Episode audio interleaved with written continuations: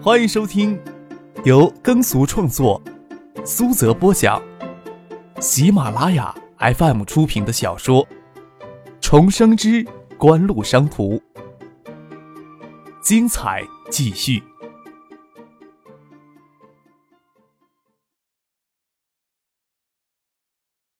第六百八十八集。民警卡住男女青年的脖子，把他们往警车里塞。陈飞荣不知道发生什么事情，看着民警朝他走过来，忙拿出学生证来。陈飞荣，张克头伸出车窗，喊住陈飞荣：“哎，怎么是你啊？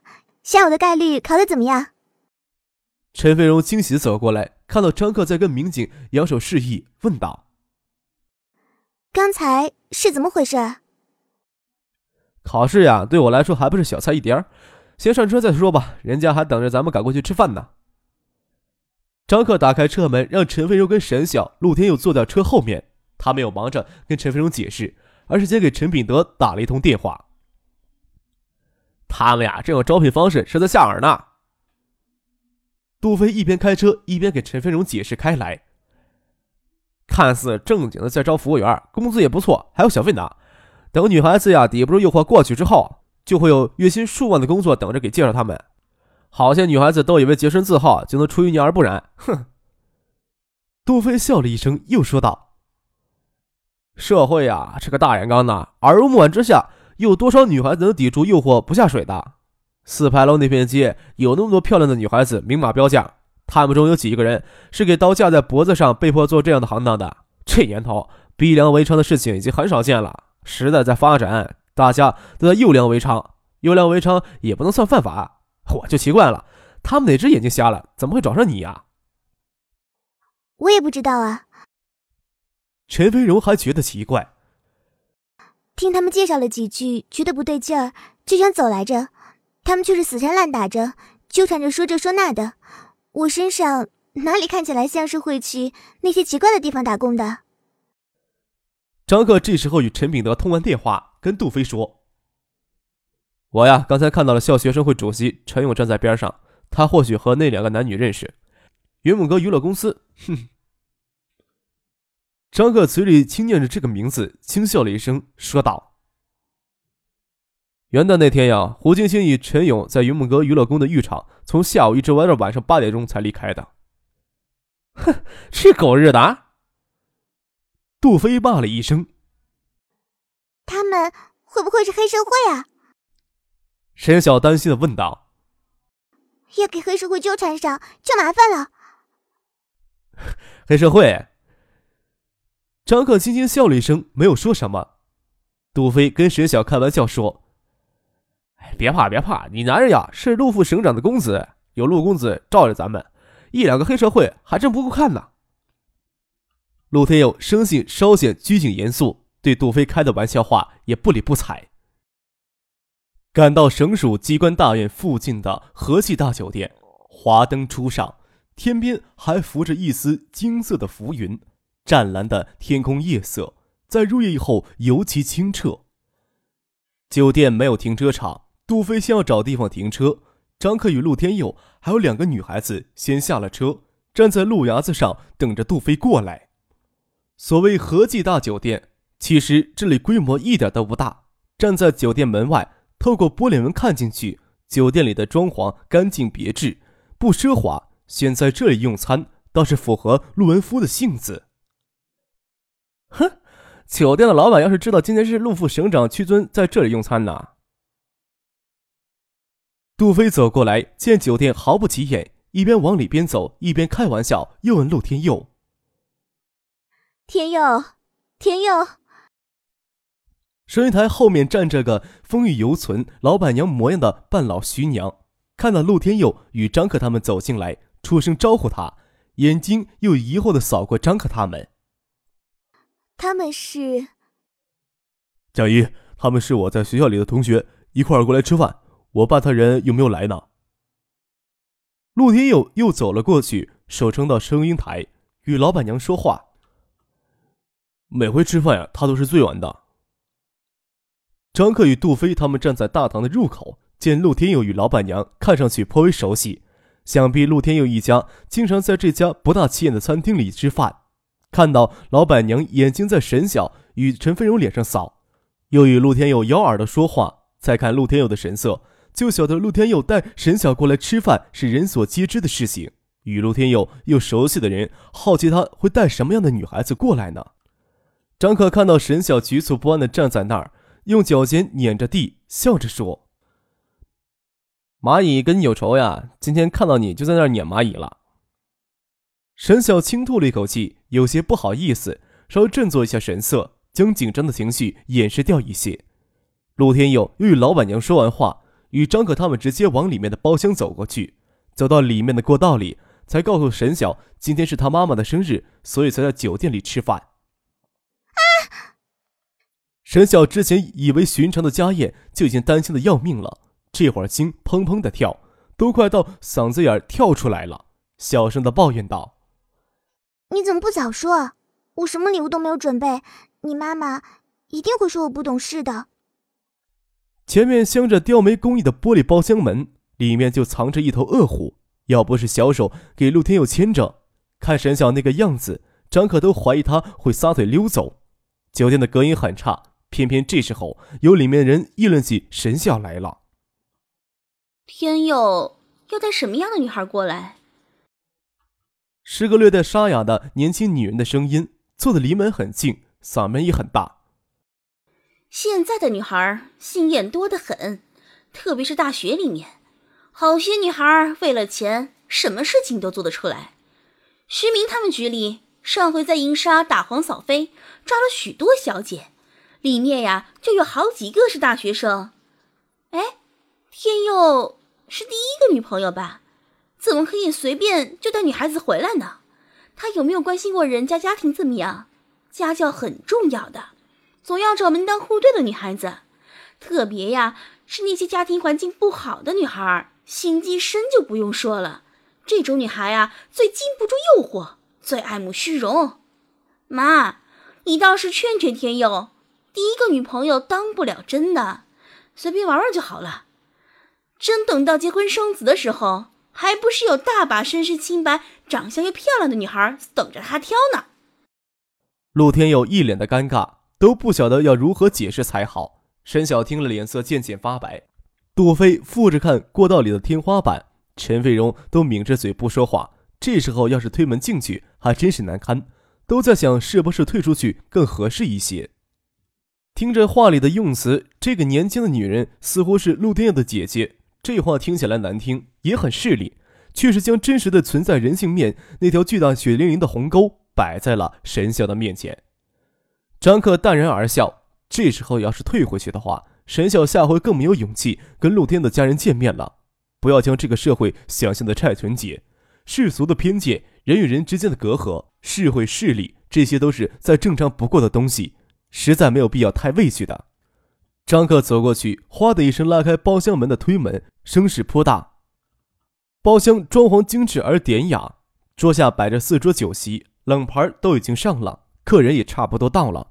临门的那张桌前，或坐或站着，围着一群女眷，给张克声势颇大拉门动作给惊动了，齐刷刷的望过来，一个妙龄女郎与一个中年妇女，给这些女人围在中间。陆天佑姐弟俩继承他母亲太多的遗传特征。张克心想：这妙龄女郎应该是陆天佑的姐姐，中年妇女是陆天佑的母亲陆文夫的妻子。他们见张克脸生，都疑惑的望了望。陆文夫的妻子以为是陆文夫的客人，就站起来喊角落里与人聊天的陆文夫。这时候，陆天佑与神色勉强的沈晓以及杜飞、陈飞荣走了进来，跟他妈说道：“妈。”这是沈晓，他们三个是我大学同学，也一起过来吃饭了。他姐初时眼睛还盯在陈飞荣的身上，陈飞荣那明艳照人的容貌让人如沐春风，他还以为这个衣着品味不凡的女孩子就是弟弟的女朋友呢，心想不错，却不料弟弟将藏在身后的那个穿着寒酸、神色局促的女孩子伸手拉到身前来，脸色就有些微变，对张克他们的态度自然也就恶劣起来。也不掩饰的就责怪起陆天佑来。你怎么不提前打个电话过来？就准备了四桌酒席，算好的人头呢。这一下子多出三个人来，你说怎么办才好？这时候，从旁边桌上走过来一个青年，他轻昵的抚着陆天佑他姐姐的肩膀，吩咐陆天佑：“哎呀，总不能为三个人额外再开一局酒席吧？你快去大厅叫蒋仪，看大厅里还有没有四个人坐席留下来，让你的同学都坐到大厅里去。”陆天佑脸涨得通红，感觉脸面给家人在张克他们面前丢尽了，而且沈晓已经在挣开他的手往外走了。看到他爸爸走过来，心想他爸爸在学校里见过沈晓的，或许会帮着说句话吧。陆天佑走了过来，看着张克，摇头苦笑，说道：“ 一人得道呀，鸡犬升天的恶俗之态，在客少面前呈现无遮呀，真是惭愧的。”陆文夫的声音也不大，但足以让包厢的人都听清楚。愕然的望着门口，都不清楚正春风得意的陆文夫为何要在一个陌生的青年面前说出对他们如此尖酸刻薄的话来。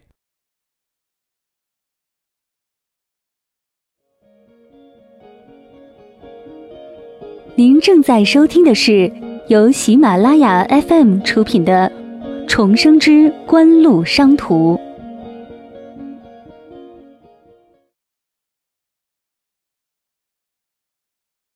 陆文夫从来也没有想到过他父亲会认识张可，而且还一副很熟悉的样子。他平日里听到别人称张可为客少，就觉得这个称谓纨绔气太重了一些。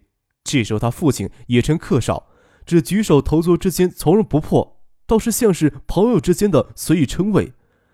沈晓心里的震惊自然更不用说，暂时都要忘却从这里逃出去了。陆文夫的妻子刚当上省长夫人，从张可他们出现在门口。他都没有意识要站起来，这时候站起来，轻问了一声陆文夫：“老陆啊，这位是你朋友，快请你朋友坐到桌子上去，客人都到齐了，可以开始上菜了。”陆文夫回头扫了包厢里一眼，跟张可笑着说：“这里呀太挤了，我与你们坐大厅去吧。”说完就要往外走，包厢里的人都站在那儿。不知道该有什么反应才合适。陆文夫妻子脸上的笑比哭还难看。陆文夫的女儿眼睛都已经红了。她万万没有想到，陆文夫会在他青年面前对他们这么不留情面。张克微微一笑，心想自己过来呀，又不是争这口气的。于龙夫走出去，去大厅里找张小桌子用餐，姿态是摆足了，也不用理会包厢里的这些人。这顿饭吃起来自然是愉快，但对沈晓没有好处。看着陆文夫妻女脸色尴尬的站在那儿，便喊住陆文夫，说道：“大家挤一挤就好了，每张桌子插一把椅子，也不多，我们三个人。”又与陆文夫介绍杜飞、陈飞荣。陆叔叔好，我与天佑啊是同班同学，早就想到陆叔家来登门拜访了。杜飞乖巧的很，他当然是要在陆文夫面前，他远没有资格摆出张克那样的姿态来。陈飞荣身形清淡的唤了一声，挽着沈晓的胳膊与他站到一块儿。张克又介绍起了沈晓。徐老师每回带给陆副省长你的山茶，都是从沈晓父亲那里拿过来的。陆副省长想以后喝那点山茶，倒可以直接让沈晓带些过来呢。哟，你是沈月的女儿啊？陆文夫颇为惊异的看着沈晓，又觉得这么问太突然了，笑着解释道。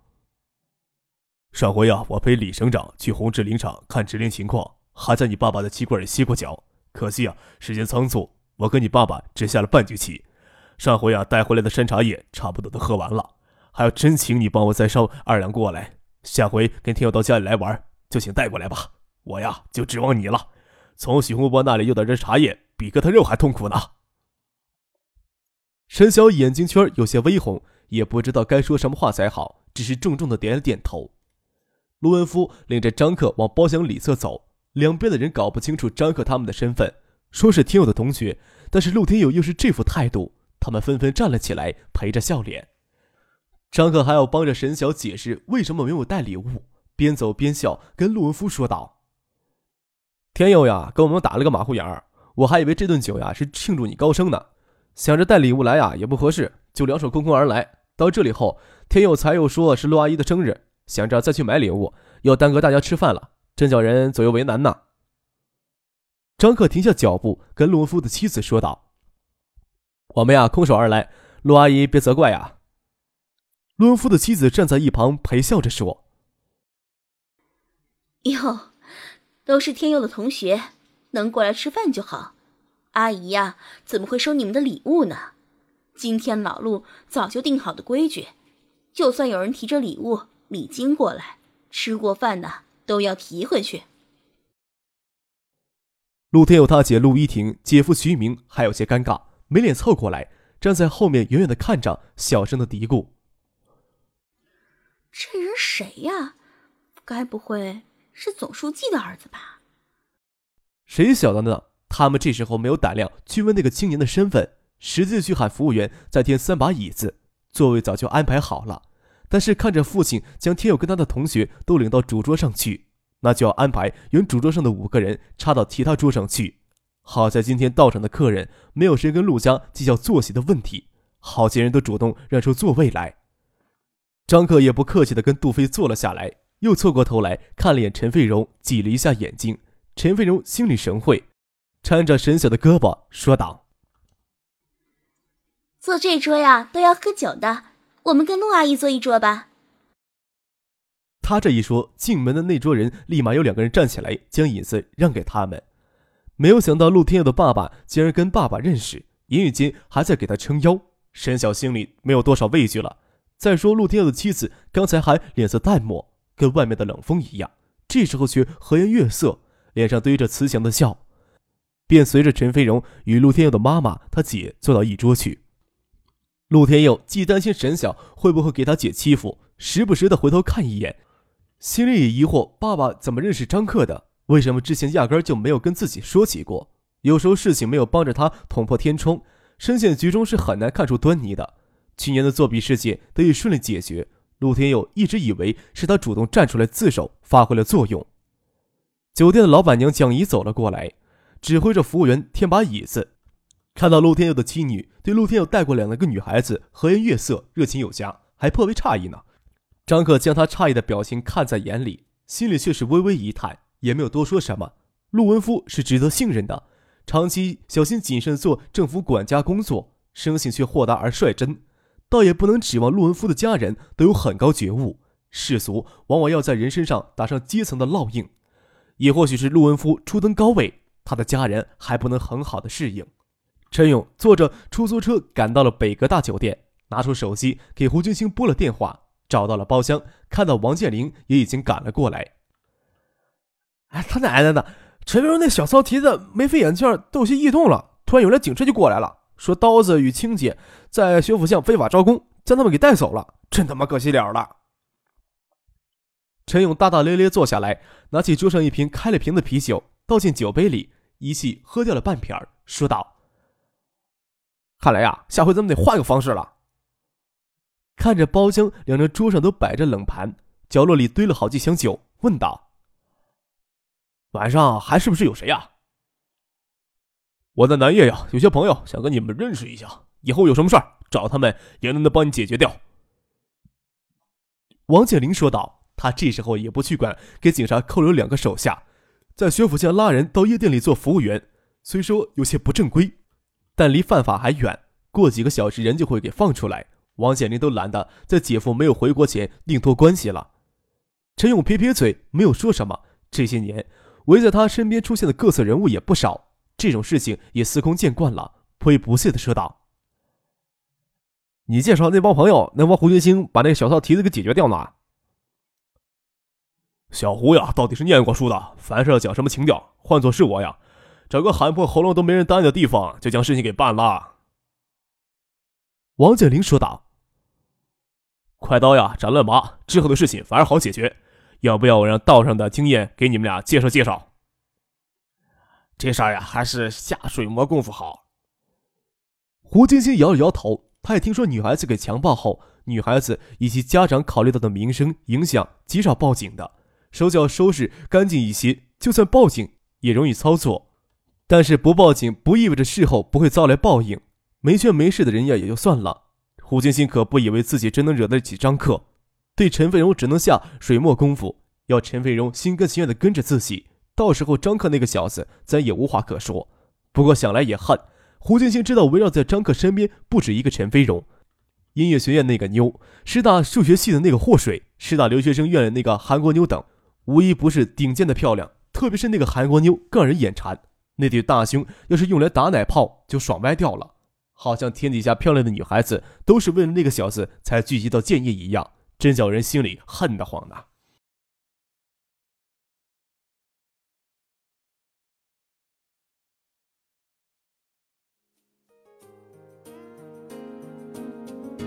听众朋友，本集播讲完毕，感谢您的收听。